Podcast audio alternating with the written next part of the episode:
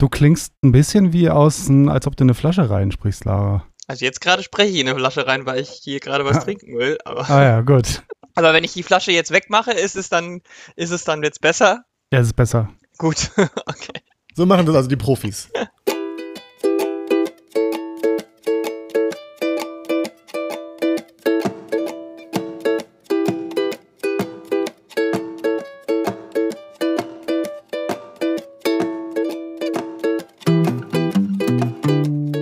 zu einer weiteren Folge des Yay Comic Podcast, euer Comic Podcast da draußen. Schön, dass ihr wieder eingeschaltet habt zu einer weiteren Folge. Mein Name ist Lara und bei mir an meiner Seite ist natürlich wieder der Carlos. Guten Tag. Und heute haben wir wieder einen wunderbaren Gast bei uns. Er ist wahrscheinlich der erfolgreichste und gleichzeitig am wenigsten bekannte deutsche Comiczeichner der Welt und hat ähm, ganz viele tolle Sachen schon gemacht, von denen die Leute zumindest schon mal was gehört haben. Er hat für große Marken gezeichnet, ist in allen möglichen äh, Bereichen tätig als Autor. Und ähm, wenn wir die gleich aufzählen, dann werdet ihr sagen, ach ja, natürlich kenne ich. Oh, da auch. Und deswegen ähm, freue ich mich sehr, begrüßen dürfen. Hallo Heiko Hörnig. Hallo. Hallo, ja, ich freue mich auch hier zu sein. Wobei der bekannte Comiczeichner wahrscheinlich eher nicht. Ich bin ja äh, wirklich fast nur Autor. Also zeichnen ist nur ganz, ganz, ganz, ganz wenig. Ja, zumindest, aber auch deine Autoren, Autorentätigkeiten ähm, sind ja eigentlich schon sehr wichtige, große Sachen dabei. Da, da werden wir auch gleich noch drauf zu sprechen kommen. Aber vielleicht fangen wir doch einfach mal ganz vorne an, so ein bisschen. Ähm, so, wie ist denn, wie ist denn so dein Einstieg in die, in die Comic, in das Comic-Medium überhaupt so gewesen? So war das ganz klassisch. Du hast mit, ich meine, du bist ja auch ein Kind der 80er, so wie ich auch. Und ich glaube, Carlos ist jetzt auch Total, nicht so viel ja. jünger. Mhm. Ähm, das mhm. heißt, äh, hast du auch klassisch äh, mit äh, auf der einen Seite äh, hier Disney und, und äh, lustiges Taschenbuch und dann vielleicht noch ein bisschen die franco-belgischen ja. Asterix Lucky Luke oder, oder bist du, bist du ganz anders erzogen worden? Also, äh, um, um meinen Bezug zum Comic ähm, zu erforschen, muss man wirklich ganz weit zurückgehen.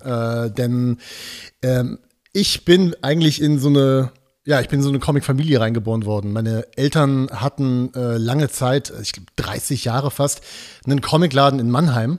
Und äh, den hatten sie halt auch schon äh, kurz bevor ich geboren wurde. Dementsprechend gab es für mich eigentlich nie äh, die, eine Zeit ohne Comics oder ohne Comicfiguren, ohne, ohne Disney oder auch franco-belgisches Zeug. Wir hatten äh, schon immer äh, zu Hause einen, so einen Timon Struppi-Teppich im Wohnzimmer liegen. Das war einfach omnipräsent. Ähm, hm. Und, und deswegen hatte ich wohl auch gar keine andere, gar keine Chance, da rauszukommen aus diesem Sumpf. Wow. Das ist ja, das ist ja äh, perfekt. Also ich meine, gerade auch für einen Comic-Autor ist es ja die perfekte Origin-Story, in einem Comicladen aufgewachsen zu sein. Wie, ähm, genau, von einem radioaktiven Comic gebissen worden und äh, dann kamen die Kräfte. Wie, wie kam es denn dazu? Was waren denn deine Eltern so für Comic-Nerds? Äh, also primär mein Vater, ähm, der ist halt so ein klassischer Sammler. Das heißt, äh, mhm. äh, der, der sammelt auch heute noch. Der Laden ist zwar jetzt schon eine Weile äh, existiert nicht mehr, aber ähm, mhm. er ist auch, er, er, sammelt weiterhin. Er ist, also wenn er keine Comics sammelt, sammelt er irgendwas anderes. Ähm, aber er ist natürlich eher so ein, ähm, ja, er mag er ist halt mit, mit, mit ähm, Wäscher und sowas aufgewachsen, mit mhm. diesen ganzen illustrierten Klassikern, mit exakt, die, dieser Wäscher, ja, mhm. mit äh, Sigurd und all diesen Gestalten. Und ähm, ja, und momentan. Die gute alte deutsche Wertarbeit. Korrekt. Äh, natürlich hat er auch jede Menge Superheldenzeug gelesen. Ähm, und aber aktuell bringt er, glaube ich, sogar eine kleine Reihe von also mittlerweile eine etwas größere Reihe von Reprints aus den 50ern. Und da ist alles dabei von, von uh, Horror über Western, über uh, Science Fiction. Und die verlegt er gerade. Also er findet mhm. Sachen, die out of print sind, die Public Domain sind. Ähm, und bringt die einfach auf Deutsch nochmal raus, in kleinen Auflagen. Das ist so, so seine Sache. Unter was für einem Label?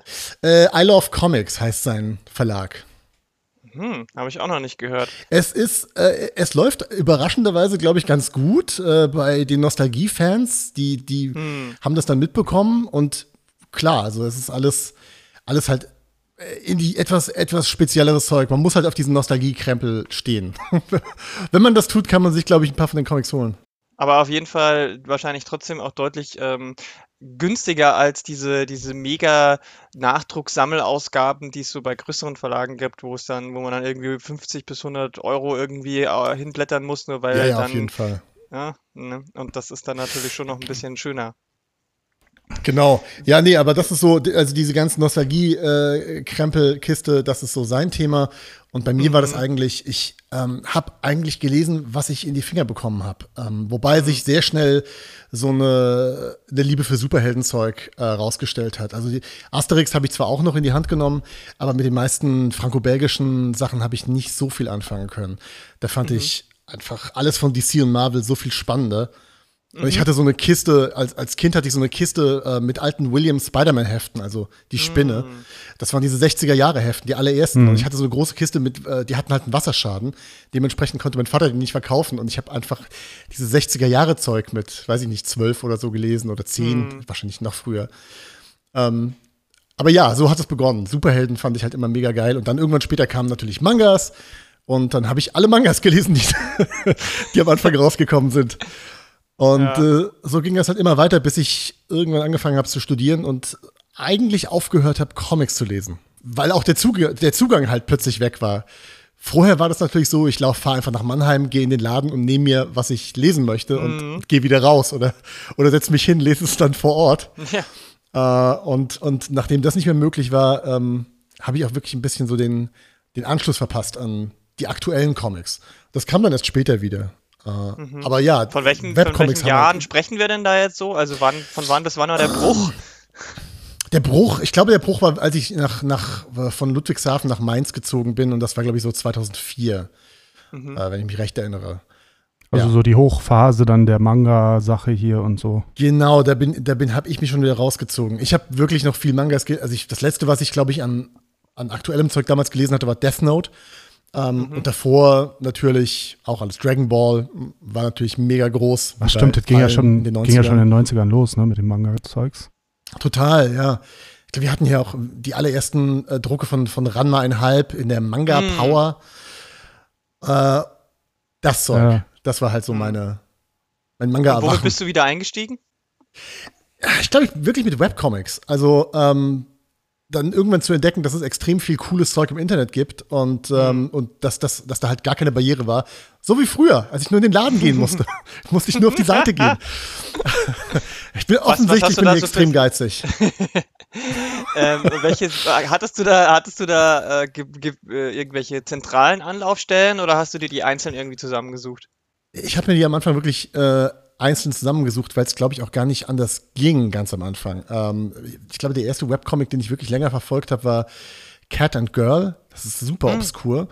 Ähm, und dann so Zeug wie Penny Arcade ähm, und diese ganzen Gamer-Webcomics, die, äh, die so angefangen haben, auch um die 2000er, glaube ich, rum.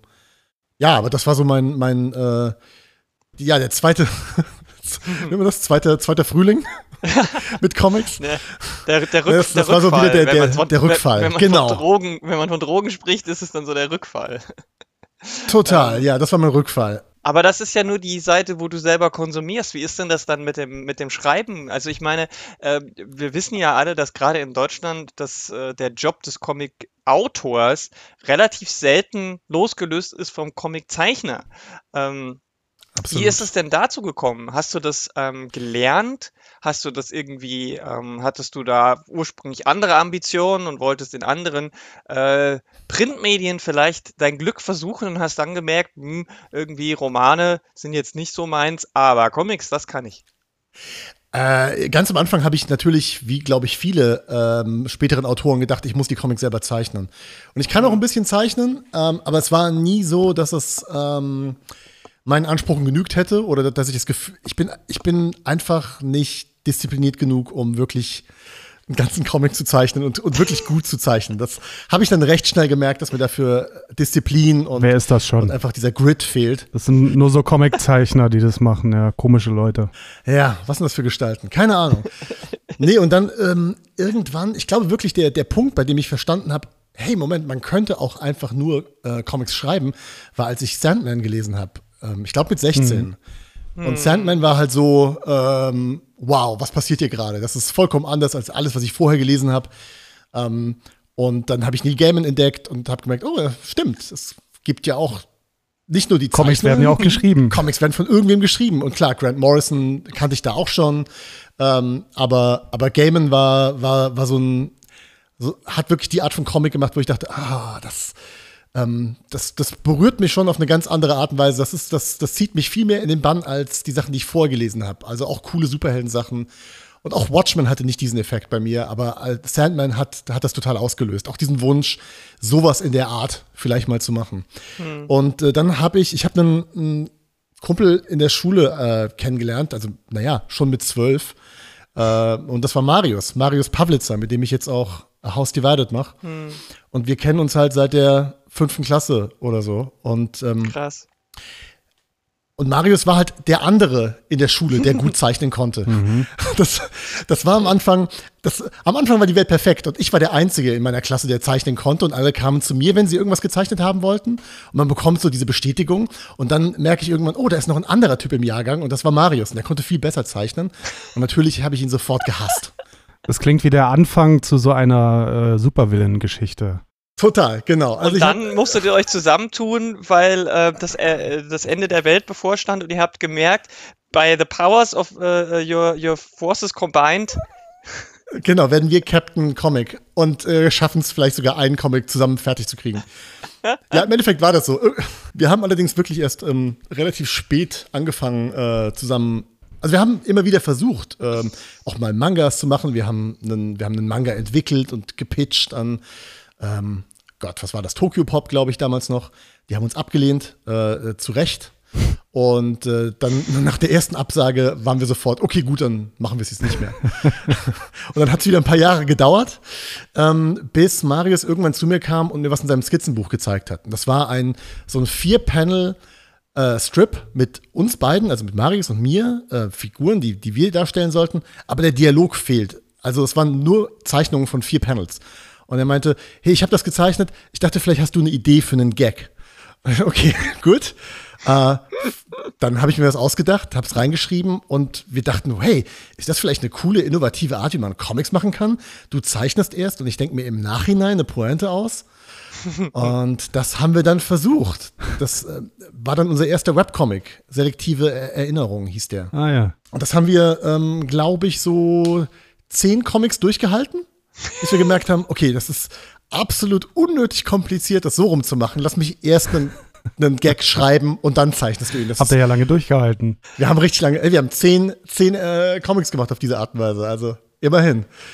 Muss euch mal erstmal jemand nachmachen. Das stimmt. Ne, bitte nicht, es wird nicht gut. Es äh, rentiert sich nicht. Könnte man doch mal mit einer Graphic Novel versuchen. Ja, warum nicht? Mach einfach mal 200 Seiten und dann äh, gucke ich mal, um was es geht. Genau, und dann haben wir ähm, haben wir halt so einen, so einen Gag, Gag-basierten Strip-Comic gemacht, den wir äh, mit, mit immer wieder so leichter Unterbrechung von ein, zwei Jahren äh, online äh, gesetzt haben. Ich glaube, wir haben 2006 angefangen. Hm. Ja, und irgendwann hatten wir dann wirklich das starke Bedürfnis, oder vor allem ich wollte eigentlich auch ein bisschen was mehr, also länger erzählen. Ich wollte eigentlich mhm. wie meinen Sandman machen. ähm, mhm. nicht, nicht wirklich inhaltlich, aber eben zumindest, ich will eine lange Geschichte erzählen, die ja, ja. lustig ist, die emotional berührt, die, die einfach, ja, ein bisschen weiter trägt als vier Panels. Ja, äh, da kommen wir gleich noch dazu. Ich möchte noch mal kurz zurückgreifen, weil so leicht möchte ich dich nicht von äh, der, wie nennt man das, von der Angel lassen. Ähm, mhm. der, du hast vorhin gesagt, euer Manga-Pitch wurde zu Recht zurückgewiesen. Könntest, weißt du noch, worum es da ging? Ja, ja, natürlich. Ähm, der, der Manga hieß Cursed und äh, ähm, hatte die ganz originelle Idee, dass unsere Hauptfigur äh, also ein paar Elemente mag ich immer noch davon, aber es war halt sehr in der, in der, ähm, im, in der Art von Inuyasha und Naruto mhm. und wenn man einfach das zusammen masht, hätte man Cursed gehabt. Mhm. Okay. Also die, die, Hauptfigur war ein Typ, der ähm, sehr arrogant war um, ein Schwertkämpfer in so einem pseudo-japanischen Mittelalter. Und äh, dem wurde sein Herz rausgerissen von einem, von einem Dämon. Und das Herz wurde ersetzt mit dem Herz eines Katzendämons. Und immer, und nachts hat er sich halt immer in eine kleine Katze verwandelt und äh, tagsüber war er halt ein normaler Mensch. Also wir sehen schon so die Nachwehen von Ranma und mhm. ja, Inuyasha und äh, all das Zeug war, war da noch drin. Und warum, warum? Das war so ein Schonen. Ja, genau, aber ich meine, das war doch damals auch voll in. Warum haben die das denn abgelehnt? Ich meine, das wäre, hätte doch eine Cash-Cow werden können.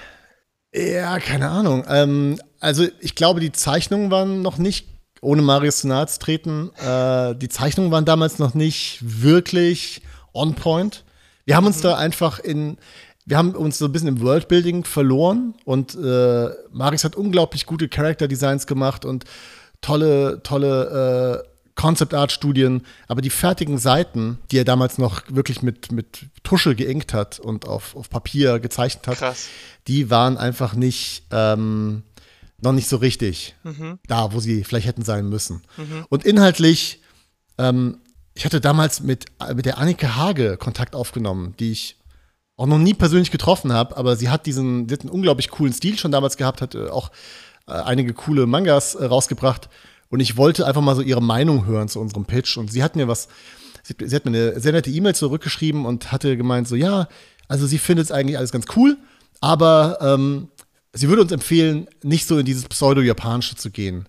Weil so dieser mhm. Japan-Abklatsch, das war so, ist so das Erste, was alle deutschen Mangaka halt machen wollen. Mhm. Äh, und vielleicht wäre es cooler, ähm, was zu machen, was halt eher ja, äh, weniger wie ein Abklatsch von, von den bekannten japanischen Sachen wirkt und ein bisschen mm. originärer ist, vielleicht auch eher aus, aus der deutschen Mythologie oder was auch immer. Also, aber war das nicht. Das war zumindest ihr, ihr Feedback. Ah, okay, aber war das nicht zu der Zeit so das Ding? Also, es wurde doch ganz viel hier in Deutschland auch so das japanische Ding nachgemacht, einfach.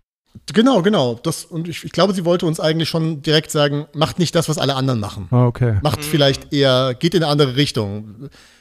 Nicht dem Trend unbedingt hinterher. Mhm. Ähm, und da habt ihr euch fand ich zumindest so, gutes, gutes Feedback. Das ist ein super gutes Feedback, aber es hat euch so demotiviert, dass ihr gesagt habt, wir machen nie wieder einen Manga. Direkt in die Tonne gekroppt, genau. Ah. Ähm, man muss dazu sagen, dass, dass zu dem Zeitpunkt halt auch irgendwie World of Warcraft gerade sehr, sehr populär war. ja, das ist auch, das braucht auch sehr viel Zeit. Kann man nicht gleichzeitig Comics machen, wenn man World of Warcraft spielen muss. Ich, äh, ja. ich, ich kann das sehr gut nachvollziehen. Ich habe so viele Stunden, ähm, die ich meinem Studium hätte widmen sollen, äh, World of Warcraft gewidmet. Das ähm, das für mich immer noch so ein bisschen auch ein Rätsel ja. ist, wie ich dieses Studium jemals schaffen konnte. Ja, und du hast auch keine Mangas gemacht. Nee, nee, weder geschrieben noch ja, gezeichnet. Aber ich muss auch, ich muss ganz ehrlich sagen, mein, mein, mein, also mein, mein Bruch mit dem Medium war auch äh, wahrscheinlich noch länger als bei, bei Heiko. Aber es geht da heute können wir nicht. auch gleich mal drüber reden. Nein, das ist nicht. Also ich bin hier nicht. nein, nein. Äh, wir bleiben bei dir. Und ähm, okay, also du hast dann, ihr habt dann erstmal diesen, diesen Pitch verloren und ihr habt dann den Webcomic auch gemacht und so. Aber ähm, das ist ja noch keine Karriere so an sich. Also ich meine, ähm, hast du mal ganz, ja. ganz, ganz offen, kannst du denn heute von deinen Comics leben? Also ich, weil ich denke mal, damals konntest du es auf jeden Fall noch nicht, aber wie ist denn das jetzt heute eigentlich? So. Naja, damals überhaupt nicht. Da, da habe ich ja auch noch studiert. Ja. Ähm, ich habe ja auch 14 mhm. Semester studiert und dann abgebrochen. was, was man auch ja, machen kann. Was man so macht. Ja. Das, das ist ganz wichtig, wenn man irgendwann äh, professioneller Comic-Autor werden will, dass man sehr lange studiert und dann keinen Abschluss hat. Ähm, nee, ehrlich gesagt, das ist wie bei, wie bei so vielen in, in, in dieser Branche, ist das ja, man rutscht so Stück für Stück rein und ähm, die meiste Zeit ist es auch keine Karriere und plötzlich merkst du, ah ja, äh, jetzt, jetzt plötzlich schon. Mhm. Rückblickend ist es plötzlich eine Karriere geworden oder, oder ein richtiger Job geworden. Ähm, und heute kann ich wirklich davon leben. Ähm, das mhm. funktioniert äh, überraschend gut gerade, aber wie mhm. bei, bei so ziemlich allen Freelancern ähm, weißt du ja nie, wie es einfach im nächsten Jahr aussieht. Also ja, klar. Ja. Man kann irgendwie nur rückblickend sagen, oh, stimmt, die letzten paar Jahre lief das alles ganz gut. Hm. Ähm, okay. Aber, aber ähm, ja, der, der, ich glaube, der große Knackpunkt war, dass ich, nachdem ich mein Studium abgebrochen habe, ähm, erstmal angefangen habe zu arbeiten und zwar als Texter in der Werbung. Um, mhm. das, und, und auch mit Marius zusammen. Also wir haben zusammen ein Praktikum gemacht in einer Frankfurter Werbeagentur er als Art Director und ich als Textpraktikant. Und äh, das war so der erste Job. Und das war vor allem für mich extrem wichtig, weil ich zum allerersten Mal äh, gemerkt habe, oh, das ist eine Perspektive. Ich meine, ich habe Amerikanistik und Germanistik und Soziologie studiert und mich in die, innerhalb dieser sieben, äh, der, der 14 Semester immer wieder gefragt, großer Gott, was mache ich überhaupt, wenn ich damit aufhöre? Ja. Ähm, ich, ich hatte eigentlich immer den, oder, oder lange Zeit wirklich auch den Wunsch, ich würde gern, ähm, ich würde eigentlich gerne Filme machen, ich würde gern Drehbücher schreiben und ich würde gern äh, Regie führen. Äh, aber es, es, es gab keine Öffnung und alle Versuche, äh, Serien zu pitchen, haben halt auch nicht funktioniert. Hm. Also zumindest während dem Studium. Hm. Und äh, dann war die, diese, diese Option, hey, wenn du mit Schreiben Geld verdienen willst oder mit Ideen, verrücktem Zeug ausdenken Geld verdienen willst, gibt es immer noch diese Option, in der Werbung zu arbeiten. Hm. Was ich erstmal äh, sehr beruhigend fand, obwohl mich Werbung überhaupt nicht interessiert hat. Also auch gar keine Ahnung hatte davon. So wie eigentlich niemand Werbung interessiert. Wie- Ja, ja, und auch keine Ahnung davon hat. Es, es, gibt, es gibt wirklich ein paar Leute, die, die da halt total drauf stehen und auf, auf, auf, ähm, auf diese kleine Subkultur, die in den Agenturen existiert, darauf stehen, auf die Preise, die man gewinnen kann. Ähm, und das hat mich aber wirklich nur ganz, ganz äh, peripher Ich glaube, interessiert. die stehen alle hauptsächlich auf das Geld, was man da verdienen kann. Ja, wobei das erste, was mir gesagt wurde, als ich äh, mein, mein Praktikum gemacht habe oder mein, mein Praktikumsplatz beko bekommen habe in der Agentur, war, äh, nur damit du Bescheid weißt, die goldenen Zeiten sind vorbei. äh, und ich dachte, okay, es gab goldene Zeiten.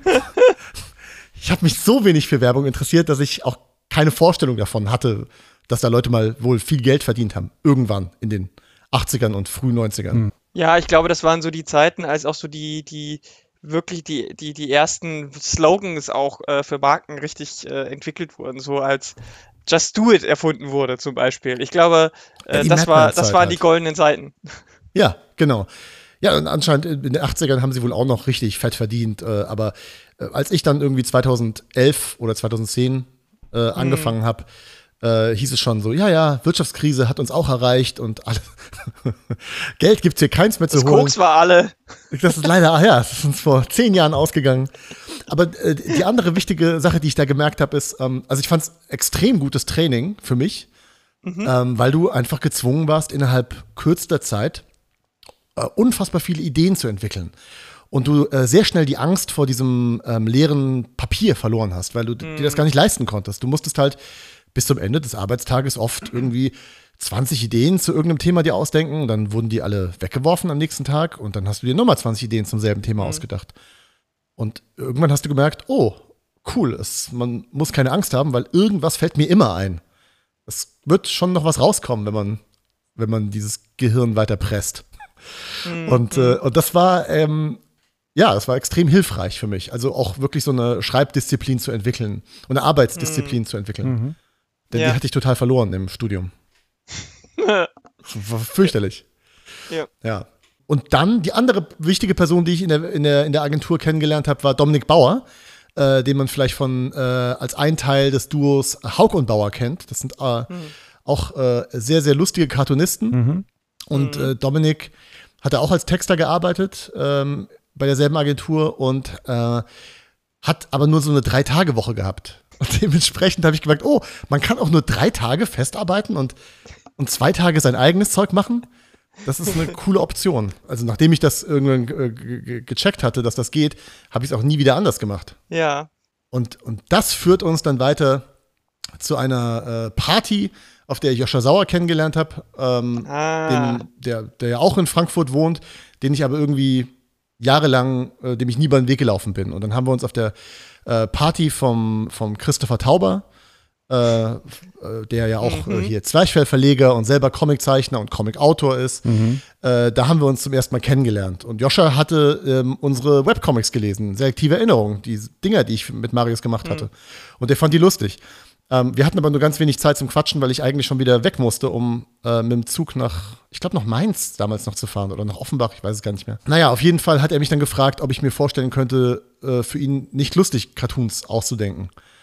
Weil er zu dem Zeitpunkt äh, einfach auch keine Lust mehr hatte, alleine zu arbeiten. Der hat das ja da auch schon 15 Jahre gemacht und ähm, wollte einfach nicht mehr alleine in seinem Atelier äh, sitzen.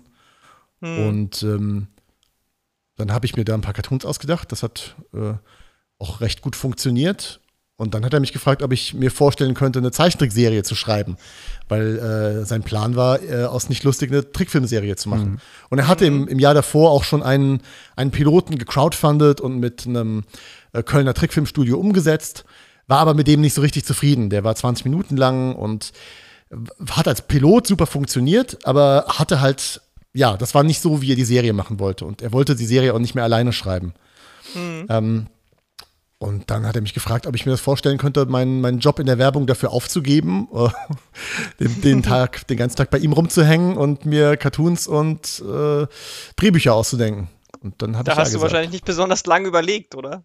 Äh, naja, also ein bisschen, ich, ein bisschen musste ich schon überlegen, weil ich dachte, ähm, wenn dich jemand fragt, ob du eine Trickfilmserie schreiben kannst und du noch nie eine Trickfilmserie geschrieben hast, musste und ich natürlich sofort ja gesagt habe, natürlich kann ich das.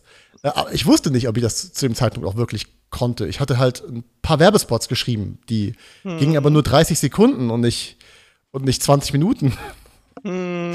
Und ähm, ja, ähm, aber es war auf jeden Fall die richtige Entscheidung, weil äh, dann, dann haben wir wirklich zusammen in diesem Atelier gehockt und haben fünf Jahre lang an einer Trickfilmserie gearbeitet. und an ein paar Büchern. Ja, also ich ja. kann mich noch sehr gut erinnern. Ich habe diese, diese Pilotfolge selber, ich war bei dem Crowdfunding dabei. Ich habe sogar noch die Postkarte als äh, die ah, Dankeschön-Postkarte cool. davon. Ja, ja. ähm, ja, ich hatte den auch gesehen, den, den, den 20 Minuten und ähm, ja. äh, hatte ihm witzigerweise damals auf Twitter noch geschrieben, äh, wer denn, wer denn äh, da mitgeschrieben hat oder ob er das alleine geschrieben hat. Und äh, er hatte mir auf Twitter sogar geantwortet, äh, meinte, äh, nee, er hätte den alleine geschrieben. Und ähm, das war aber dann halt irgendwie ein Jahr, bevor wir uns überhaupt kennengelernt haben. Mhm. Na, ich ich meine, ich stelle mir halt auch so vor, gerade so diese diese, ähm, Ein-Panel-Cartoons, die er da so gemacht hat, lange mit, äh, äh, nicht lustig. Ich meine, wenn man das über Ja. viele Jahre macht, irgendwann, das ist ja einfach so, du du wiederholst dich halt auch oder die die die die die die Gags sind halt dann wirklich immer nur noch Meta, Meta, Meta-Referenzen auf drei andere Gags, die du schon über die letzten zehn Jahre gemacht hast. Und ähm, irgendwann reicht es halt auch nicht mehr. Und da ist es äh, ja, total sinnvoll, sich neues, neue Leute dazu zu holen. Und äh, wenn man eine Zeichentrickserie machen will, erst recht. Ähm, und wie war dann, wie war dann euer Prozess so? Also, wie muss ich mir das vorstellen? Hat er dann gar nichts mehr geschrieben und du hast die kompletten Folgen allein dir erstmal ausgedacht und äh, ihm gepitcht und er hat dann mit Feedback und so? Oder saßt ihr zusammen feuchtfröhlich und habt euch die Gags um die Ohren geworfen? Oder wie war das?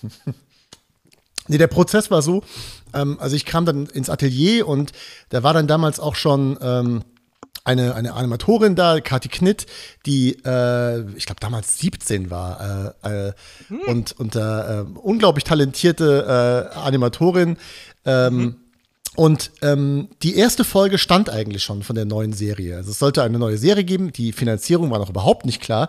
Ähm, aber Joscha wollte auf jeden Fall schon mal weitermachen. Und wir hatten auch schon so eine kleine Filmförderung aus Berlin in Aussicht. Die erste mhm. Folge stand. Die zweite Folge ähm, war, da war eigentlich noch gar nichts da, außer eine Idee. Und das erste, was wir gemacht haben, ist, wir haben wirklich an so einem großen Whiteboard äh, im Atelier uns so, ein, so eine, was könnte die erste Staffel sein? So ein zehn Episoden ausgedacht mit ganz, ganz groben Ideen, um was könnte es gehen. Und Joscha hatte ja auch so ein bisschen die Struktur der Serie schon. Also er wusste, welche Figurengruppen auf jeden Fall auftauchen sollten und dass es im Endeffekt immer so Einzelgeschichten gibt, die aber miteinander verbunden sind und dann am Ende irgendwie zusammenführen. Das war zumindest so seine grobe Idee, wie er auch diesen 20 Minuten auf, aufgezogen hatte.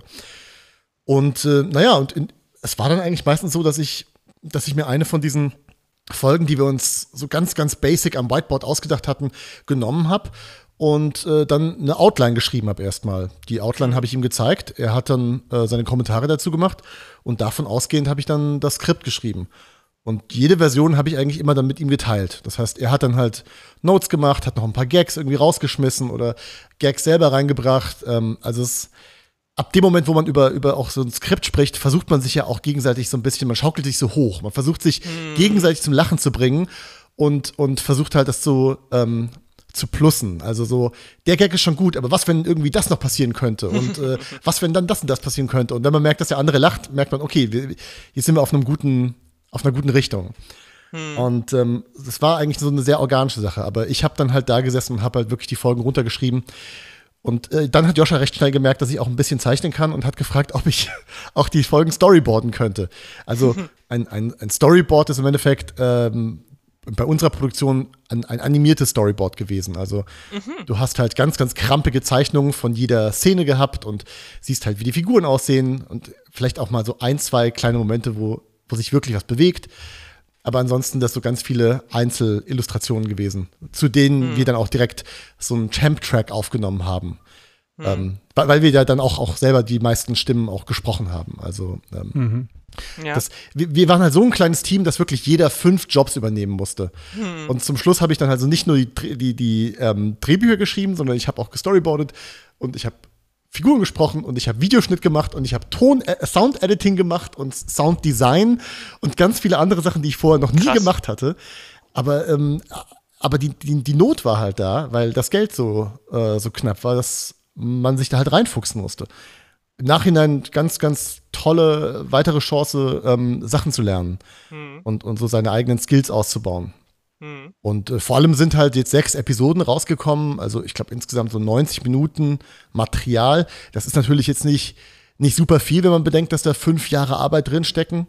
Ähm, aber wir haben ja noch mal ein mhm. Crowdfunding gemacht, haben irgendwie 14.000 Leute äh, also 14.000 Fans haben mitgemacht, haben, es wurde eine halbe Million ungefähr äh, eingenommen dadurch und damit konnten wir das dann finanzieren über die Zeit.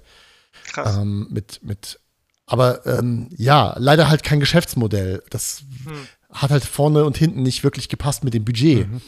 Nee. Und verkauft haben wir es auch nicht bekommen. Also äh, es gab dann auch wirklich keinen mhm. kein, kein Sender oder kein Streaming-Anbieter damals, der äh, da Interesse gehabt hätte. Das war alles überraschend schwierig dafür, dass es auf einer Marke basiert, die ja auch Millionen von Büchern verkauft hat. Also es gibt ja mhm. die nicht lustig Bücher waren ja un unglaublich erfolgreich. Wie, wie, erklärst du dir das, dass es nicht, dass es nicht irgendwo untergekommen ist? Ich, ich glaube, also erstmal, ich glaube, es sind zwei, äh, zwei Dinge. Erstmal in Deutschland, wir haben ja auch ganz viele Gespräche gehabt mit Leuten, die eben, aber du merkst, du hast sehr schnell gemerkt, dass in Deutschland erstmal die Leute nicht gewohnt sind, ähm, Animationen zu produzieren. Die kaufen Animationen ein. Mhm. Ähm, das heißt, die haben auch kein Gefühl dafür und, und keine Vorstellung, was eigentlich eine, was halt ein, so ein Vollanimation kostet. Das ist halt, das, das können die sich halt nicht vorstellen. Ähm, es ist, war also zu teuer in der Produktion. Dann war es ganz schwierig, den Leuten zu erklären, dass man Animation für nicht für Kinder macht automatisch. Was verrückt ist, weil wir sind alle mit, mit so vielen Beispielen aufgewachsen. Und auch die Leute, mit denen wir gesprochen haben, sind mit denselben Beispielen aufgewachsen. Die kennen ja auch Simpsons und Family Guy und hm. American Dad und was auch immer. Die, Bojack Horseman mittlerweile. Ähm, Leute wissen, dass Animation nicht automatisch für Kinder ist, aber in Deutschland ist das noch extrem in den Köpfen der Leute drin, die halt an den, an den Hebeln der Macht sitzen. Ja, ich würde sagen, äh, auch, äh, auch international durchaus ähm, ist Animation ja nicht unbedingt immer für Kinder, aber immer irgendwie überdreht oder überzeichnet oder so. Ne? Es ist ganz selten wirklich richtig ernst. Genau, und richtig ernst waren wir ja auch nicht. Nee, nee, klar. Aber das ist zum Beispiel was, ähm, was, was mir irgendwie total fehlt. Also ich sehe ja zum Beispiel bei diesen Star Trek-Serien, die es jetzt gibt, ähm, die eine ist so für Kinder, mhm. die andere für, ja, für, für Erwachsene, so Rick und Morty-Style, so ein bisschen.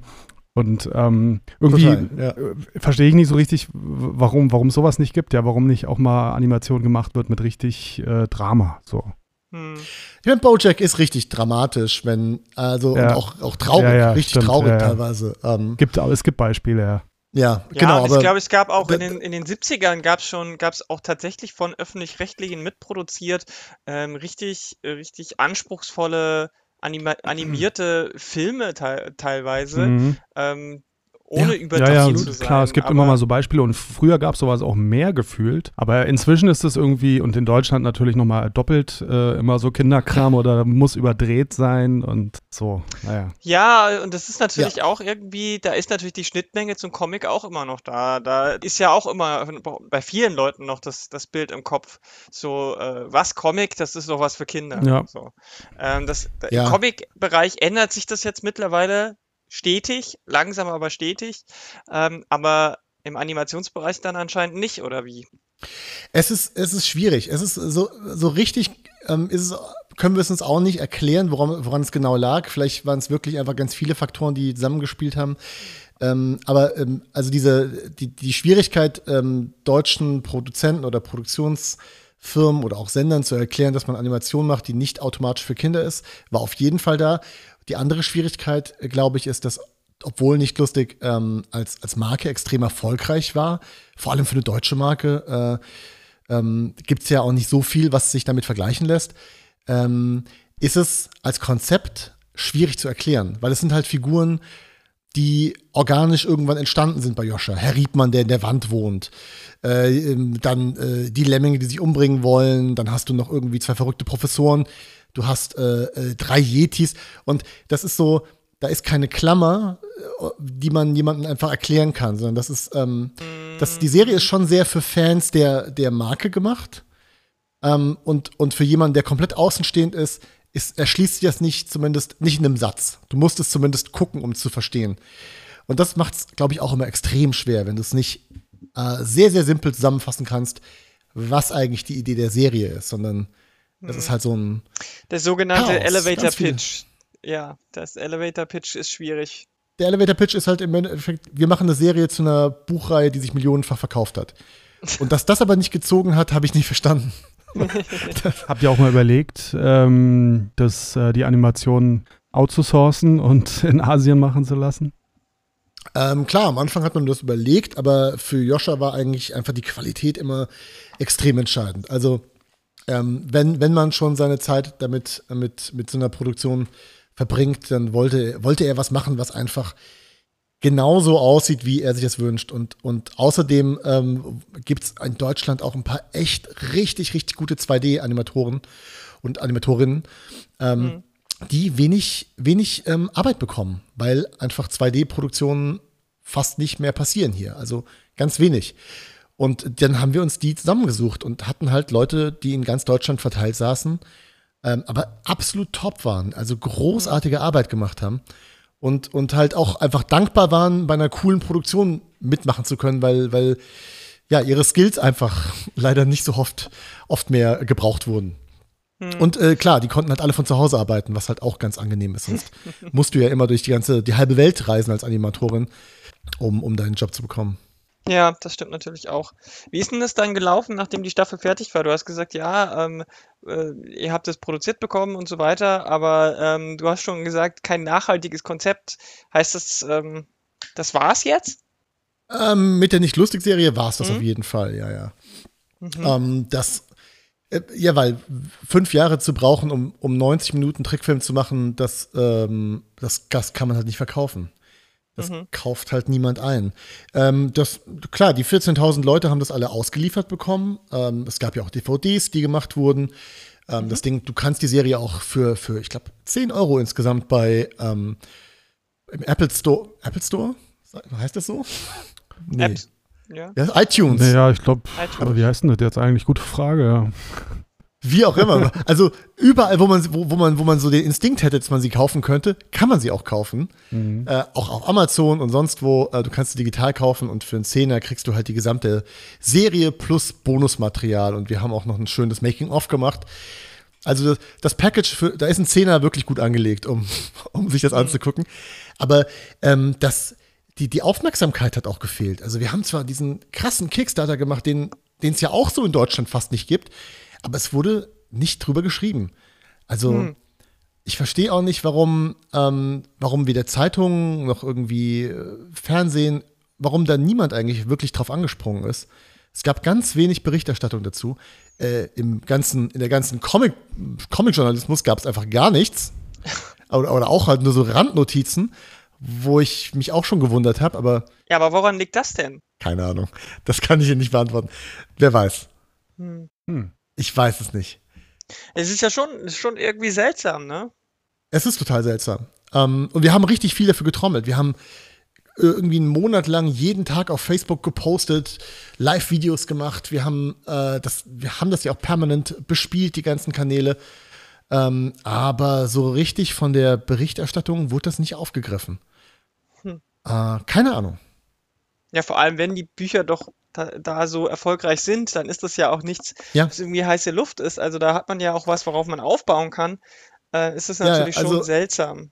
Ja, und das finden auch nicht nur Leute in Deutschland seltsam. Joscha war auch bei einem, ähm, bei so einem Cartoon, das nennt sich Cartoon Forum. Das ist so eine große Pitch-Veranstaltung, wo Leute aus der ganzen Welt hinkommen. Ähm, ich weiß gar nicht mehr, in welchem Land die abgehalten wurde, wo er dann auch nicht lustig als Projekt vorgestellt hat. Und, ähm, und hatte halt einen, auch wirklich so einen kurzen Pitch auf einer Bühne gehabt. Und Leute kamen danach und meinten, ja, ähm, super. Also kriegt ihr doch auf jeden Fall verkauft. Nein, nicht in Deutschland. ähm, Habt ihr es in anderen Ländern mal versucht? das Problem ist, dass in anderen Ländern ist es, glaube ich, äh, gleich direkt unmöglich, weil ähm, der, also wir haben von den ersten beiden Folgen sogar wirklich eine englische Version produzieren lassen, ähm, beziehungsweise produziert mit, ähm, mit, mit englischen Sprechern und ähm, hatten auch einen, einen ähm, Comedian, einen, einen YouTube-Comedian, einen britischen, der, ähm, die, der, der, der Tonregie gemacht hat und der auch die, die Skripte nochmal, die Übersetzung nochmal ein bisschen überarbeitet hat. Also es gibt die ersten beiden Folgen auf Englisch, aber äh, eher so zum Ausprobieren. Das, die Marke hat ja gar keine Präsenz im Ausland. Also es gibt zwar irgendwie ein paar nicht lustig Bücher auch in anderen Ländern, aber äh, nicht so, dass, das, dass man da aufbauen könnte. Vor allem war es, glaube ich, so, wir haben diese sechs Folgen gemacht, die wir wirklich machen wollten. Und danach war es für uns auch gut. Also wir hatten total Lust, was anderes zu machen nach fünf Jahren und nicht wieder genau so in diesen Trott zurückzukommen. Ähm, von daher war es so ein bisschen Filmschule für uns und das, ich finde, es hat schon total rentiert, weil wir haben halt gezeigt, oh, und wir haben auch gelernt, wie man eine Trickfilmserie macht und wir können das jetzt auch und wir haben halt eine schöne Serie, die man Leuten noch zeigen kann, so als, als Aushängeschild. Ähm, und äh, wenn wir die nächste Trickfilmserie ähm, pitchen, dann wird das halt was ein ganz neues Konzept sein. Okay, seid ihr da schon dran, oder? Ja, wir, wir haben eine Idee und entwickeln auch was, also Joscha und ich. Und ähm, das wäre aber eine Sache, die ich dann direkt äh, international pitchen wollen würde. Mhm. Netflix. Ähm, also Netflix und Nickelodeon und ähm, so ein paar Kontakte in, in, äh, in USA haben wir auch. Und das ist halt für mich das große Learning gewesen, ähm, dass einfach eine Trickfilmproduktion in Deutschland unfassbar mhm. schwierig ist. Selbst wenn du es auf einer bekannten deutschen Marke aufbaust. Und äh, ich hätte total Lust, mehr Zeichentrick zu machen, aber ähm, dann muss das auf eine, auf, muss das ganz anders finanziert werden und dann muss man das ganz anders aufziehen. Mhm. Mit ganz, also ich finde, es macht keinen Sinn mehr, Sachen nur für Deutschland zu produzieren. Also in den allerwenigsten Fällen. Ich musste jetzt, als du gerade erzählt hast, total an diese ähm, Manga-Reihe ähm, äh, Keep Your Hands Off Aizuken heißt die. Im, ich glaube, ich hab, die hat noch keinen deutschen Titel. Ähm, Gibt es auch mittlerweile als Anime. Ähm, da geht es um drei äh, Schulmädchen, die sich in den Kopf gesetzt haben, einen äh, Anime-Film zu machen. Mhm. Und man sieht in den ganzen, in, den, in, dem, in dem Manga ähm, und die erste Sta eine Staffel, die es jetzt gibt, sieht man halt eher einen Prozess und es ist ein, es ist quasi ein Anime oder äh, über das Anime machen oder ein Manga übers Anime produzieren und was da eigentlich wirklich dahinter steckt und die Struggles und so weiter, ähm, aber auch die Faszination daran. Und daran habe ich jetzt gerade die ganze Zeit denken müssen, weil das, weil so ein bisschen wie bei euch oder wie, wie bei dir das so war, wie mit, mit ganz kleinem Budget, mit viel, mit, mit viel äh, Blut, Schweiß und Tränen und äh, eine Person ja. macht fünf Aufgaben. Das, das klingt so, äh, wäre doch jetzt eigentlich genau das Richtige, darüber jetzt einen Comic zu machen. Also ein Comic über wie nicht lustig die, die Animationsserie gelaufen ist, als Making-of. Das wäre doch jetzt genau das Richtige. Hm, ob das so eine große Zielgruppe hat? genau. Ähm, man kann es ja eben nicht als nicht lustig Entstehung, sondern quasi nur abstrakt so. Dann ist das halt eine fiktive ah, Serie, die ja okay. gemacht wird und ist halt nicht ihr, sondern es sind halt mhm. Tick und äh, Trick und Blip. ja, das finde ich gut. Ein schöner 500 Seiten Graphic Novel. Ja, warum nicht? Oder halt als, als, ja. ähm, als Reihe bei, bei äh, Tokyo Plop oder bei Plop. Schmalzen Manga oder bei. Weiß nicht. Bin da sofort Nanini. dabei. Ja. Lass das pitchen. Okay, also ihr macht, ihr seid, ihr, ihr macht jetzt einen neuen und äh, da seid ihr jetzt gerade in der Konzeptionsphase oder habt ihr seid ihr schon, genau. seid ihr schon am Pitchen? Nee, ihr seid noch in der Konzeption. Wir machen jetzt gerade, wir arbeiten jetzt gerade wirklich an ähm, der Pitch-Bibel. Also wir ähm, machen eine schöne Präsentation mit ein bisschen Concept Art, mit, äh, mit ein bisschen Text und so und ähm, dann werden wir hoffen, damit werden wir hoffentlich dieses Jahr fertig und können das mal rausschicken. Welches Genre wird denn das? Ähm, auch ähm, auf jeden Fall ein bisschen mehr kinderfreundlich. Ähm, mhm. Sci-Fi, Comedy, aber ähm, so für alle, die Gravity Falls mögen, ist. Äh, ah. Also ich liebe Gravity Falls und das ist so die Tonalität, die ich mir eigentlich auch für unsere Serie dann vorstelle. Cool. Ähm, ja und definitiv einfacherer äh, Elevator Pitch. Äh, mhm. ich, ja, also sobald wir mal damit rausge fertig sind und das rausgeschickt haben, können wir das in, der, in einer weiteren Folge irgendwann gerne mal. Kann Aber ich mal erzählen, was passiert ist nach danach? Ja, auf jeden Fall. Aber äh, Animation ist ja nur eines. Du bist ja auch weiterhin äh, Comic-Autor geblieben in der Zeit. Du hast ja ähm, House Divided gemacht. Äh, mit deinem alten genau. Äh, Kollegen, oder? Ja, genau, mit Marius.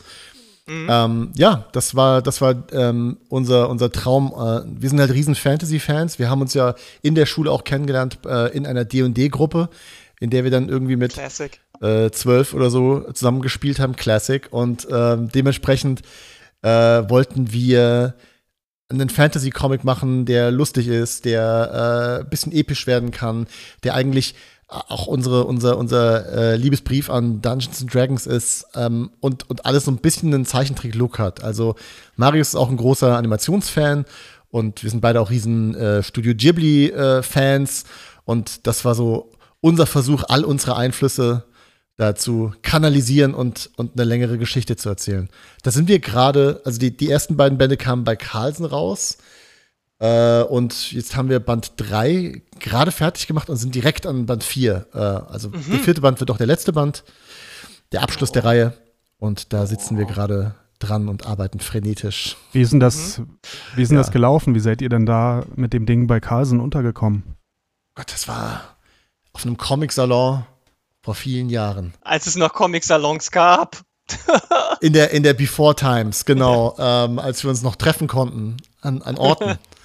Äh, und Menschen mit Menschen gesprochen haben. Ja, also in, äh, ich glaube, wir haben 2013 war da ein Comic-Salon? 2013 oder 2014? Ich glaube eher 14. Das muss ja immer gerade Zahlen gewesen sein eigentlich. Ja, ja, genau, weil dann haben wir, ähm, wir haben 2013 angefangen an House Divided zu arbeiten. Also oh, ich habe angefangen, die ersten Seiten zu schreiben. Marius hat angefangen, die ersten Seiten zu zeichnen. Wir wussten ungefähr, wo es hingeht und wollten das eigentlich direkt als, als Webcomic. Ähm, das war eigentlich Plan A. Wir machen einen Webcomic. Und wir machen den direkt auf Englisch, weil äh, das war die, das große Learning aus selektiver Erinnerung, äh, wo wir einfach fast keine Leser hatten, bis irgendwann mal jemand einen unserer Strips auf Englisch so ganz schlecht äh, selber gelettert, äh, übersetzt hat, auf Reddit gepostet hat und der bei Reddit halt auf der Hauptseite war und total abging. Und plötzlich gab es den, den, den, den Strip irgendwie auf irgendwie in fünf Sprachen übersetzt und äh, ging halt so ein bisschen viral. Und wir haben gemerkt, oh, ja, das, die Chance hätten wir übrigens bei jedem Strip, wenn wir ihn direkt auf Englisch machen würden und nicht auf Deutsch, was niemand lesen kann. ähm, und das, deswegen dachten wir, okay, wenn wir, eine, wenn wir eine längere Geschichte machen, machen wir sie direkt auf Englisch. Und ähm, mhm dann haben wir einfach so ein kleines Teaserheft mit den ersten 20 Seiten selber gedruckt, um eigentlich unseren Webcomic zu bewerben auf dem Comic Salon. Und haben mhm. uns bei der Comic Solidarity hingesetzt und haben da diese Heftchen verkauft, die selbstgedruckten. Und äh, Joscha meinte, an den hat, genau, Joscha hatte ich gerade davor kennengelernt und der meinte dann, ja, geh doch mal zu den Verlagen, nimm doch das Heft mit und frag, ob die das drucken wollen. Und dann ist er einfach mit mir rumgelaufen, hat mich so an der Hand genommen und ist dann äh, äh, zu allen Verlagen gegangen. Oh. hier, Heiko will jetzt euch das zeigen. Ah, okay. Ich habe hier den kleinen ja, Heiko. Hat, ja, Heiko hat was, hat was gemalt. genau. Also wenn man mal seinen Comic äh, bei einem großen Ver Verlag unterkriegen will, dann muss man nur mit Joscha Sauer mal rumlaufen. Ja, also es ist, äh, ich wünschte, es wäre so einfach. Also das war so der Anfang. Es hat dann ja immer noch äh, irgendwie Jahre gedauert, bis das Ding wirklich rausgekommen ist. Es ist die Mühlen im Verlagsbereich arbeiten halt so unfassbar langsam. Ähm, hm. Aber ja, ja, so hat das dann äh, geklappt und dann haben wir halt den ersten, zweiten Band, äh, ich glaube, also 2016 und 2018 rausgebracht und jetzt haben wir 2020 und wir wissen noch nicht so genau, was mit Band 3 und 4 passiert, ehrlich gesagt. Und das okay. lief ähm, dann da zu wenig erfolgreich oder was, warum ging es nicht weiter bei Carlsen? Ähm, das ist halt gerade noch so in der Schwebe. Ähm, da, da sind noch jetzt, das ist so ein bisschen doof, weil wenn wir jetzt irgendwie zwei Wochen später aufgenommen hätten, könnte ich glaube ich schon konkreter sagen, was passieren wird. Aber da wir noch nicht so genau, noch keine, mhm. noch keine Angaben und noch nicht wirklich wissen, was wir machen wollen. Also äh, gut verkauft hat es sich nicht. Äh, beziehungsweise, was ist schon gut verkauft? Der erste Band hat sich 2000 mhm. Mal verkauft und der, der zweite Band hat sich irgendwie, glaube ich, 1200 Mal verkauft. Klingt schon mal ganz gut eigentlich um, ähm, für deutsche Comic-Verhältnisse so. Ja, ja, aber nicht wirklich so, dass irgendwie Leute jetzt begeistert wären und, und Werbung schalten würden. In einem Verlag. Also, das ist ja wieder das, das, das ist ja wieder das alte Spiel. Ja. Ne? Die Leute, die Leute ja. In diesen Verlagshäusern denken, ja, ich mache nichts und äh, es bringt mir Kohle, dann, dann, äh, dann, ja. dann passiert das nicht. Und dann sagen die Leute, ja, es bringt mir keine Kohle, dann mache ich doch auch keine Werbung dafür. Das ist ja, das ist dieses Paradoxe. Und ich meine, du hast in der Werbebranche gearbeitet, du weißt, du weißt ja wohl am besten, wie es funktioniert. Ja. Und ähm, ich finde ja, es halt, ich meine, wir reden hier ja halt auch nicht von einem großen Lizenztitel, ne? Wenn Carlsen, die haben halt, die kaufen sich halt die Lizenzen von irgendwelchen großen internationalen Comicstars oder verwerten ihre Lizenzen von Anno dazu mal. Ähm, das ist natürlich ein bisschen schwierig da als äh, in, in Independent-Künstler, der, der jetzt nicht vorher schon als Superstar irgendwie äh, durch, die, durch die Welt getingelt ist, äh, mit seinem neuen Comic-Projekt auch irgendwie durchzustellen. Gerade da muss doch das Marketing ansetzen und sagen, hier, das ist der neue heiße Scheiß, kauft das gefälligst so. Gerade wenn das halt auch so ein äh, Teenager, ähm, Schrägstrich, äh, Coming-of-Age-Geschichte ist, da musst du doch genau da rein und die, die, die Zielgruppen bespielen. Ich meine, das ist doch da, wo man Comic noch heutzutage auch äh, vermarkten kann. Ähm, ähm, und das, also das ist mir schleierhaft, dass da, ja. dass da einfach nichts passiert ist. Ich glaube, ähm, das sehe ich genauso und das, das, das ist auch so schwierig, wenn, ähm, wenn Leute einen äh, beglückwünschen, weil man ist ja bei einem großen Verlag und Carlsen ist ja ein, ist ja ein toller Name äh, im Comic-Bereich. Aber ehrlich gesagt, ähm, äh, über die Jahre habe ich das ja auch von ganz vielen anderen äh, KünstlerInnen gehört, die bei Panini oder bei äh, Egmont, es ist eigentlich egal, es ist überall das Gleiche, ähm, mhm. dass ähm, es für Verlage, es ist echt schwierig. Sie haben halt ihr Budget, ihr Werbebudget und sie überlegen sich, für was das ausgeben. Und Carlsen hat ja auch äh, deutsche Künstler, die sie pushen. Und mhm. sie treffen natürlich Entscheidungen. Und ähm, und dementsprechend, wenn du nicht einer von diesen, von diesen Künstlern bist, die, ähm, die gepusht werden vom Verlag, bist du, fühlt es sich nicht anders an, als ob du den Comic selber rausbringst, ehrlich gesagt. Hm. Also klar, der Comic wird gedruckt und äh, der ist auch erhältlich über eine ISBN-Nummer. Aber von Band 2 von A House Divided habe ich zum Beispiel, den habe ich noch nie in einem Buchhandel gesehen. Also auch mhm. damals nicht, als er rauskam, bin ich natürlich erstmal in alle äh, Buchhandlungen und habe da auch geguckt in der Comicabteilung, ob ich wenigstens irgendwie eine Ausgabe finde. Und ich habe sie halt nirgendwo gefunden. Mhm. Ähm, und das, das ist schwierig, weil dann fühlt es sich, sich also, und bei, bei ersten Band war es auch so, da habe ich also vielleicht mal irgendwie ein Buch irgendwo gesehen, Bahnhofsbuchhandel gar nicht. Ähm, mhm. ich weiß nicht, ob der Vertrieb da extreme Schwierigkeiten hatte oder was der Grund war. Ähm, aber ähm, es, es ist halt nicht einfach damit geregelt, dass man sagt, ja, ich bin bei einem großen Verlag und das bedeutet, dein, dein, Comic verkauft sich oder dein Comic hat eine besondere Sichtbarkeit. Das hat damit eigentlich fast nichts zu tun. Hm. Äh, und um die Sichtbarkeit muss man sich dann halt meistens dann doch wieder selber kümmern als, äh, als, als Autor oder, oder Zeichner. Und ähm, hm. das ging halt, geht vielen Kolleginnen genauso äh, bei anderen Verlagen. Hm. hm.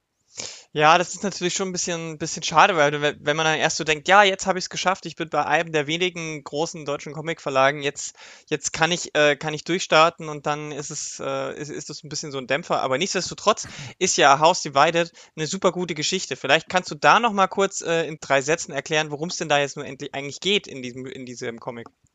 Äh, ja, klar. Ähm, es geht um ein Mädchen namens Henrietta, die ähm, ihre Eltern in einem Krieg verloren hat ähm, und äh, ja, in einem Waisenhaus aufwach, äh, aufwächst. Jahre später erfährt sie, dass sie die Erbin eines ähm, mächtigen, äh, sehr, sehr bekannten Magiers äh, sei. Der wäre wohl ihr Onkel und hat ihr ein gigantisches Haus hinter, hinterlassen. Ähm, und dieses Haus ist äh, wirklich unglaublich groß. Es ist ein riesiger Turm und ähm, Henrietta wird in dieses, äh, zu diesem Haus gebracht und merkt aber sehr schnell, dass sie nicht alleine ist in diesem Haus. Da sind mhm. schon einige andere Parteien eingebrochen und äh, äh, im Endeffekt eingezogen. Banditen, Räuber, Kobolde, riesige Spinnen, andere magische Wesen und die alle suchen nach einem Geheimnis, das in dem Haus ihres vermeintlichen Onkels versteckt ist. Und Henrietta ist wirklich einfach ein ganz normales Mädchen, Mädchen die da ähm, zwischen die Fronten geworfen wird und erstmal so dafür sorgen muss, dass, dass sie selber nicht ähm, unter die Räder gerät und sich diese ganzen verschiedenen Parteien nicht äh, die Köpfe abreißen. Ähm, ja, und äh, das ist so der, der Auftakt zur Geschichte und ähm, das, das eskaliert natürlich alles noch ein bisschen weiter. Hm. Über vier Bände.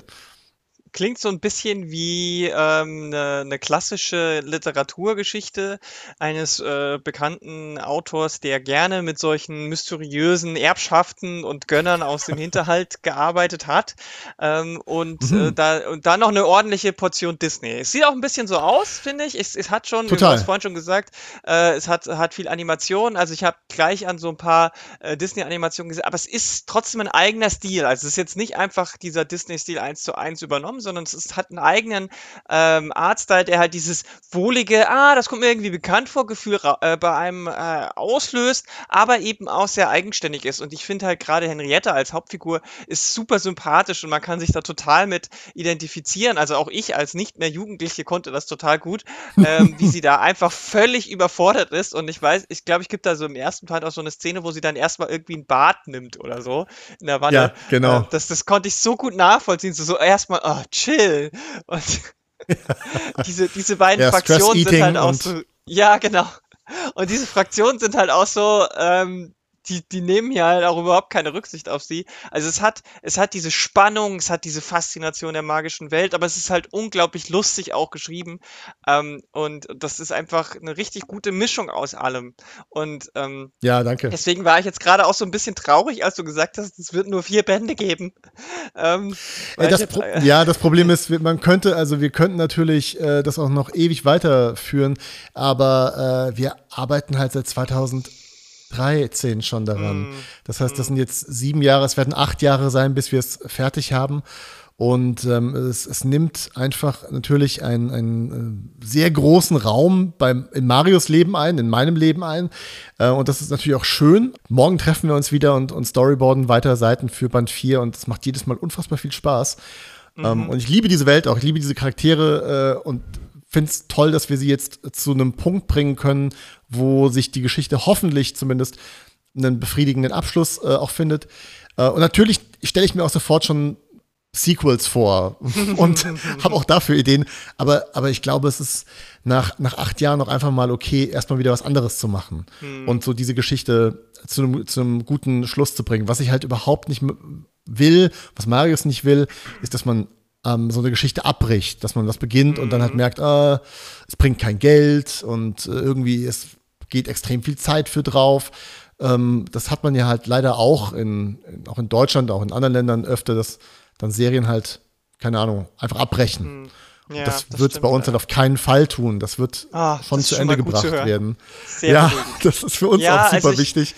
aber äh, zeigt halt auch, dass, dass bei euch die Geschichte ähm, die, am, an erster Stelle kommt, so ein bisschen. Ne?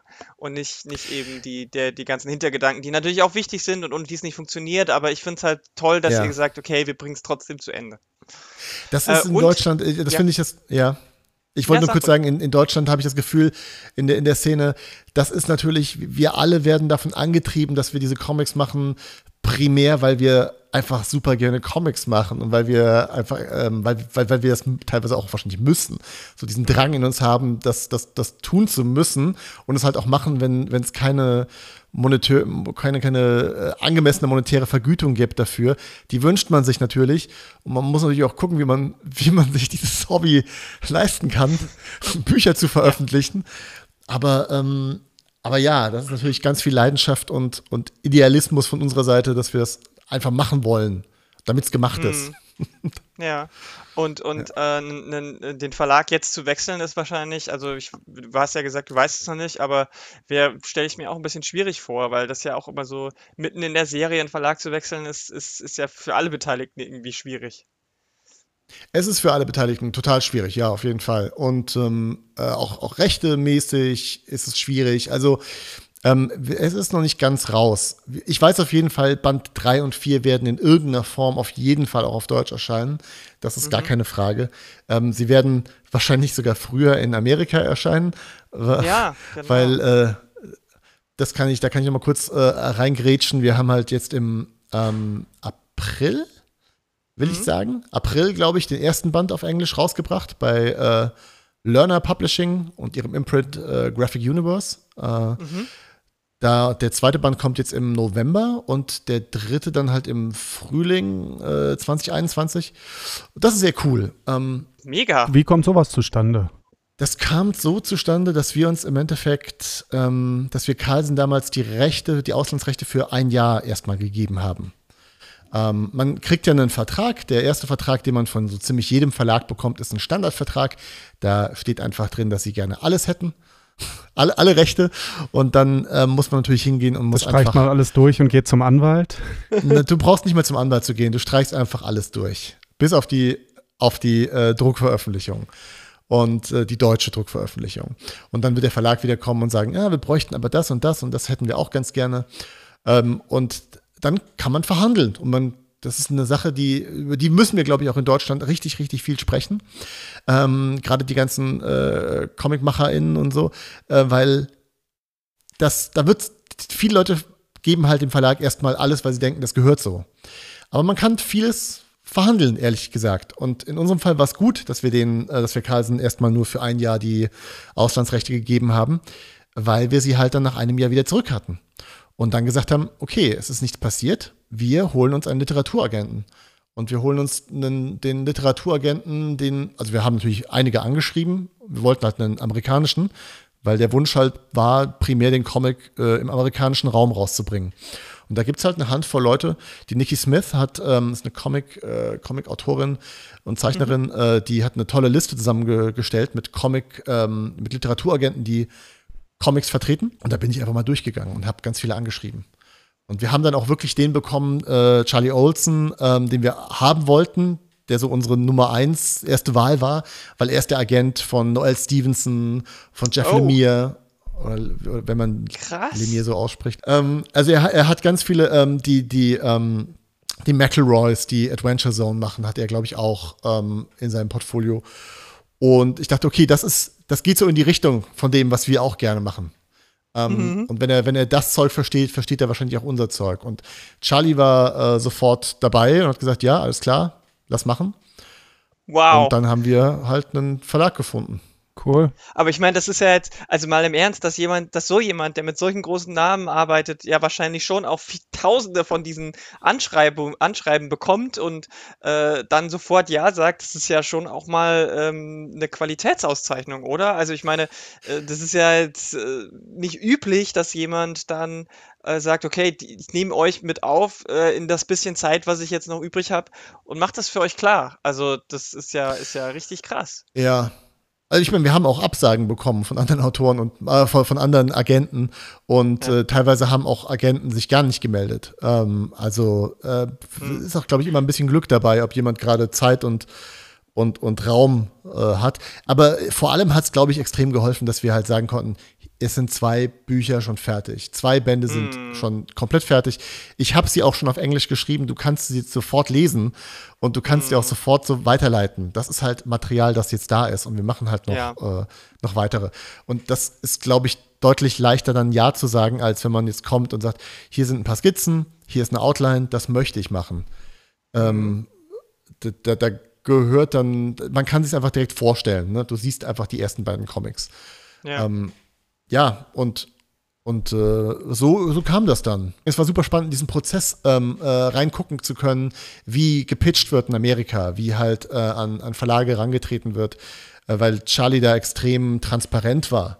Ähm, er hat uns halt immer CC gesetzt bei allen Mails, die er rausgeschickt hat. Und mhm. so konnte man sehen, was auch so die, die, die Reaktionen waren. Und, und manche Verlage haben dann waren erstmal interessiert und dann später nicht mehr interessiert und haben dann direkt Fragen gestellt. So dieses ganze kategorisch Denken in Middle Grade und Young Adult ist halt total wichtig in Amerika. Mhm. Ähm, was ich übrigens in Deutschland im Verlagsbereich noch nie gehört habe, dass jemand, also gibt es sicherlich auch, aber zumindest im Comic-Bereich hat mich noch nie jemand gefragt, ist das jetzt Middle Grade oder Young Adult oder äh, New Adult nee. oder ähm, das Hier gibt es eigentlich nur kind, kind, Kinder und Erwachsene. Dazwischen gibt es ja, nichts. Genau. Das ist ja auch, das, das ist auch eine ganz, ja. großes, ganz große Lücke, was ich immer wieder feststelle, wenn Leute dann äh, nach Comics fragen für ähm, den, den nach Kinder. So, also ich sag jetzt mal so mhm. ab Teenageralter. 12 bis 18. Das gibt's in Deutschland nicht, de, nichts Dediziertes dazu. Das Einzige, was da wirklich dediziert ist, sind dann tatsächlich die eingekauften, übersetzten, dedizierten Sachen aus USA. Aber es gibt nichts Originäres bisher. Das sind immer Kindercomics. Und das ist. Äh, Oder Mangas ja, halt. Mangas. Ja, genau. Ja. Und, und wie ist es dann, wenn der jetzt, der ist ja jetzt schon, die erste Band ist ja schon eine Weile raus und so. Äh, wie, wie zufrieden seid ihr damit äh, absetzen? Jetzt gerade im Vergleich zu Kalten zum Beispiel ist es ja doch interessant auch zu sehen, oder? Weil ich meine, der USA-Markt ist natürlich ein völlig anderer, aber trotzdem kann man ja, ja so ein bisschen äh, einen Vergleich ziehen. Ähm, ich habe noch, äh, noch keine Zahlen bekommen, aber ich gehe mhm. davon aus, dass es desaströs ist, weil wir einfach, das ist halt eine Sache, die man nicht kontrollieren kann, aber es ist halt 2020 und wir sind äh, exakt zu dem Punkt rausgekommen, als der Lockdown in Amerika war wegen oh, Corona. Fuck. Das heißt, ähm, unser Buch, es war auch nicht mehr aufzuhalten. Und das war vorher so eine, ein paar Wochen vorher so eine Wackelpartie, wo man halt dachte, hm, wie entwickelt sich das jetzt und wird es irgendwie so einen richtigen Lockdown geben? Und im Endeffekt war dann halt die Ansage vom Verlag so, ja, ist doof, aber wir können es jetzt auch nicht mehr stoppen. Mhm. Und dementsprechend kam das Buch zu einem Zeitpunkt raus, als der Buchhandel in den meisten Staaten geschlossen war, Comicläden einfach nicht mehr beliefert wurden, weil Diamond, der äh, einzige mhm. Vertrieb in den USA, der Comicläden beliefert, äh, sein, sein, ja, seine Arbeit eingestellt hat, exakt zu diesem Zeitpunkt. Das heißt, Comicläden haben einfach monatelang, konnten sie unser Buch gar nicht bestellen, weil Diamond nichts mehr rausgeschickt hat. Und ähm, Amazon, man könnte immer sagen, ja, Leute können es ja über Amazon kaufen. Ja, Amazon hat genau zu dem Zeitpunkt Lieferzeiten von irgendwie bis zu drei Wochen gehabt für, äh, für Bücher und alles, was halt nicht irgendwie Corona-relevante äh, äh Waren waren. Mhm. Ähm, das heißt, wir sind halt, das ist wirklich ein bisschen äh, bitter gewesen, weil wir haben überraschend viel gute Presse gehabt. Wir haben, ähm, mhm. Wir hatten einen, einen, einen tollen äh, Publicity-Menschen, den sie, den, den Learner und der, der, Verlag für uns beauftragt hat, David Hyde. David Hyde hat früher für DC Publicity gemacht und betreut jetzt ganz viele Indie-Künstler. Mhm. Ähm, und ähm, das war auch eine so eine neue Erfahrung, mit jemandem zusammenzuarbeiten, der halt sagt, äh, ich werde für euch jetzt Reviews und Interviews und alles Mögliche klar machen ähm, aber ihr müsst mir da helfen. Ich brauche was, ich brauche Material von euch.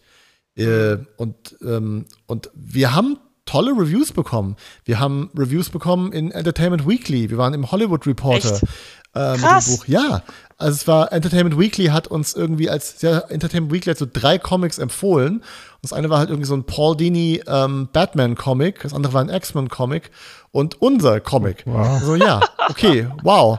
Ähm, also krasse äh, äh, wirklich total großartige Publicity gehabt. Aber das nützt dir alles nichts, wenn Leute nicht Leute in den Laden gehen können, können, dein Comic kaufen können. Und das, die Problematik ist, die, das wird ja nicht besser. Also auch nach, nachdem halt Läden wieder aufmachen durften, hast du ja einen Backlog von Titeln, den ja kein mm. Laden stemmen kann. Und mm. du gehst dann halt einfach runter. Also, wie gesagt, ich habe noch keine konkreten Zahlen, ähm, aber äh, ich kann, du kannst im amerikanischen Amazon als Autor kannst du wirklich tracken, was so an, äh, an Bookscans über die Theke mhm. gegangen ist. Und auf jeden Fall äh, im, im, zweistelligen Bereich gewesen. Also, ähm, oh, das ist echt. Keine Ahnung. Das ist echt ist richtig bitter. Tragisch. Äh, wir können nur, nur, hoffen, dass es, dass es jetzt langsam wieder aufwärts geht und dass es, äh, dass, dass es trotzdem irgendwie nochmal also ich meine, es ist ja auch für die Publicity-Leute schwierig, das dann wieder in Gang zu bringen, wenn die Artikel alle schon durch sind, das nochmal irgendwie ja. unter die Leute zu bringen. Aber naja, also ich meine, der zwei, ihr habt ja, äh, wenn ich das richtig verstanden habe, alle vier schon dort untergebracht. Das heißt, die komplette genau. Serie kommt ja. Und das heißt, spätestens wenn der zweite Band rauskommt, wird, hat man ja wieder einen Anlass und dann denken sich die Leute vielleicht, huch, habe ich ja gar nicht den ersten Teil mitbekommen, dann gucke ich da nochmal rein. Das ist so ein bisschen die das, Hoffnung, dass wir halt noch ja. ähm, drei weitere Titel haben, um, um halt äh, im Endeffekt den ersten zu bewerben und vielleicht, vielleicht nimmt das wieder so ein bisschen Fahrt auf. Das, das könnte ja passieren. Mhm. Ähm, aber es war auf jeden Fall der schlechtmöglichste äh, Startpunkt, ja, äh, um, um einen Comic in eine Reihe zu starten. Äh, aber da steckst du halt nicht drin und du kannst auch nicht kontrollieren.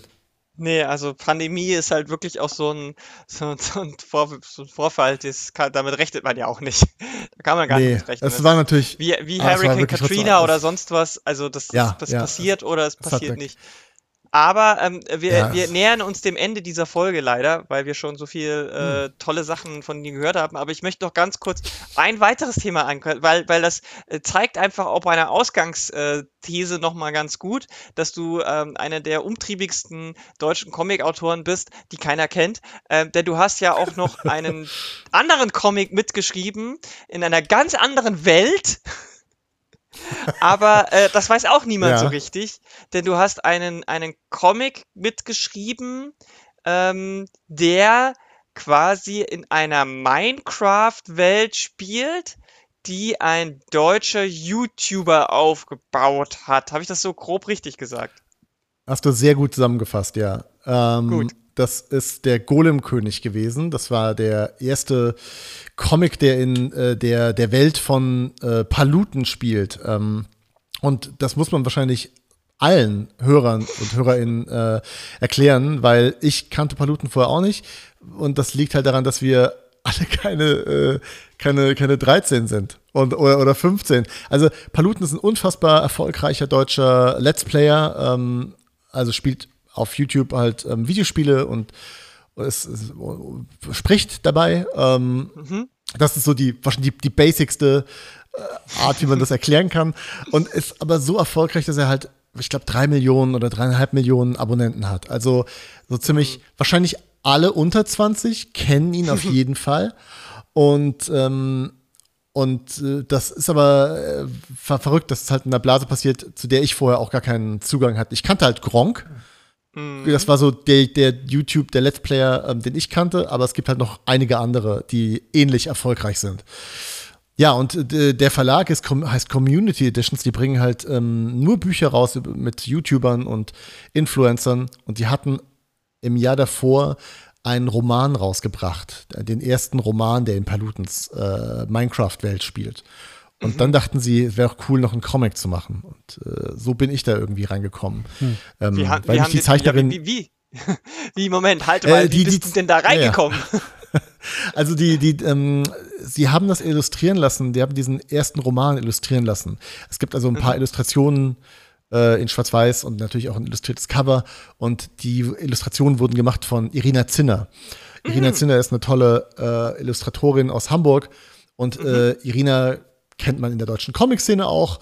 Und Ja. sie hat unter anderem aber auch bei Nicht Lustig äh, Hintergründe gezeichnet, bei der Serie. ah. Da hatten wir so ein bisschen auch Berührung.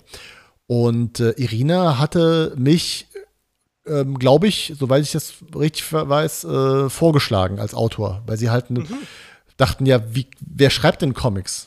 Wie viele Leute gibt es in Deutschland, die das machen können? es gibt halt irgendwie eine Handvoll maximal. Mhm. Ja, und dann, dann haben wir, haben wir das halt gemacht zusammen. Irina hat den Comic gezeichnet, ich habe ihn geschrieben. Kom Ähm, Hast du den komplett dir überlegt oder wie viel, wie viel hat denn Paluten da mitgemacht? Ja, ich glaube, ich kann das erzählen. Verluten wird diesen Podcast niemals hören. Bitte nicht petzen, okay? Ich sag nichts. Wenn ihr so lange gehört habt, auch, auch alle Zuhörer, nicht petzen. Seid fair. Wir sind jetzt hier so eine eingeschworene Gemeinschaft. Äh, also, ähm, das, das Ding war so, ich habe mir eine Story komplett ausgedacht, habe das Ja. Paluten äh, und seinem Manager gepitcht und dann haben sie gesagt, ah, super coole Idee, aber was wäre wenn? Und haben im Endeffekt eine komplett andere Story ähm, ähm, angefangen, so im Gespräch. Also es gab, es gab so ein paar Elemente, sage ich mal. Es gab ein paar Elemente und Ideen, die sie mit reingebracht haben. Und äh, ich habe dann diese Elemente genommen und habe versucht, daraus eine neue Story zu, zu basteln. Und die habe ich dann auch komplett geschrieben. Also das, den, den Comic habe ich schon komplett geschrieben. Aber es ist natürlich, ähm, die Charaktere, äh, ähm, Paluten selber spielt ja auch mit seinem Avatar eine Rolle in dem Comic.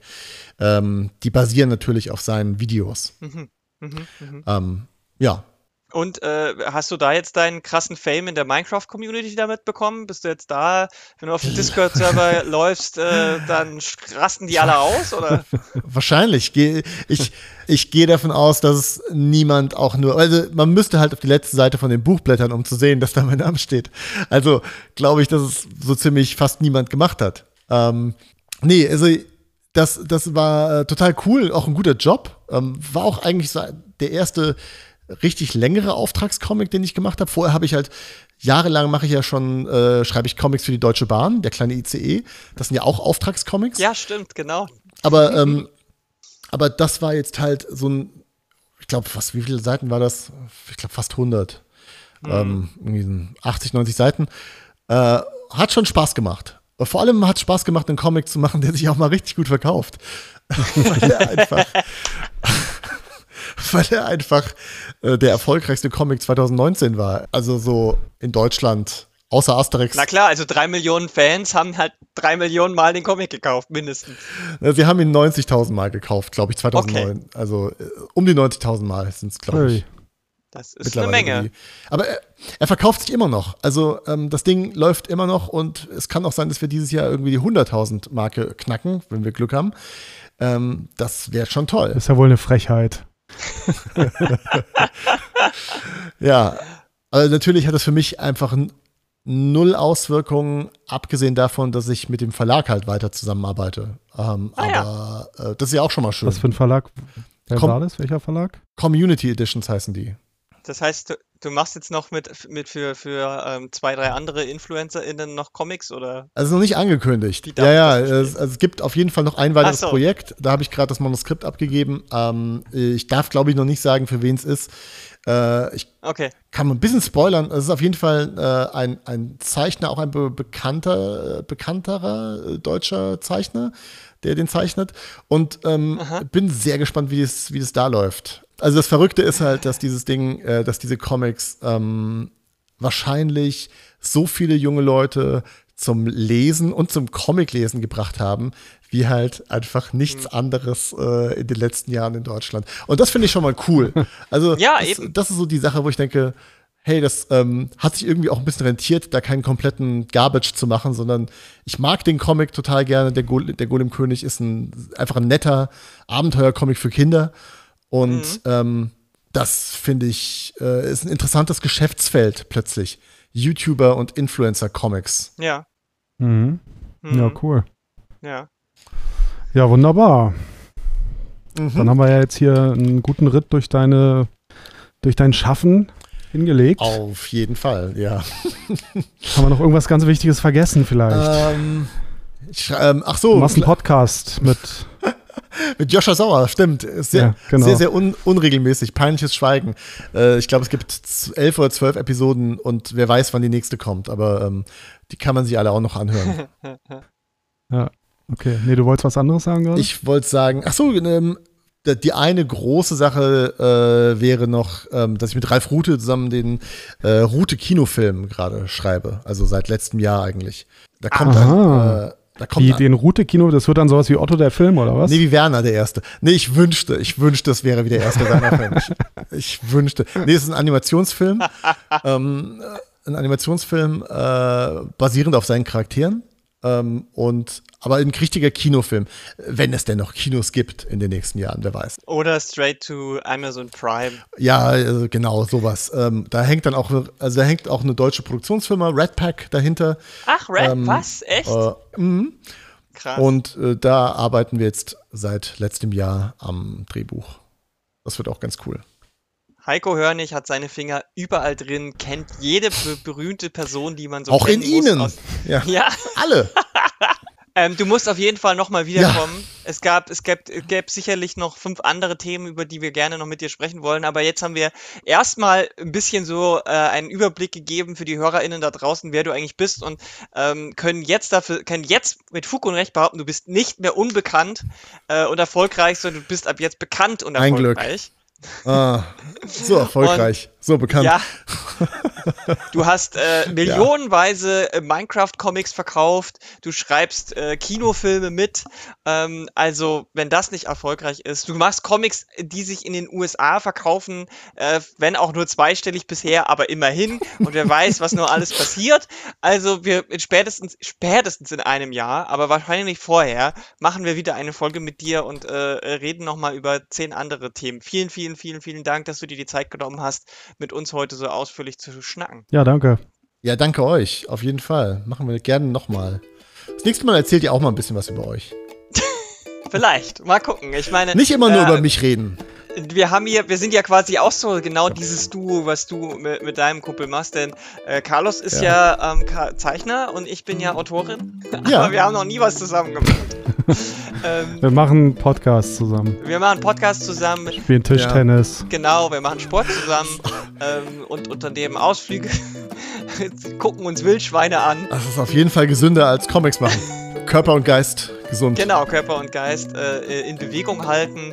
Vielleicht, vielleicht machen wir demnächst auch noch ganz andere Dinge zusammen. Mal gucken. Aber äh, erstmal äh, ist diese Folge für heute zu Ende und äh, Carlos, du bist der bessere ähm, Abmoderator in dieser Richtung. Du kannst auch mal viele Hinweise geben. Ähm, bitte. Wenn euch diese Sendung gefallen hat, bewertet und kommentiert bei Apple Podcasts, gebt Feedback und empfehlt den Podcast weiter. Außerdem könnt ihr Lara über Kofi einen Kaffee ausgeben und mir auf Twitter jederzeit lustige Tiervideos schicken. Alle Links findet ihr wie immer auf unserer Website yaycomics.de.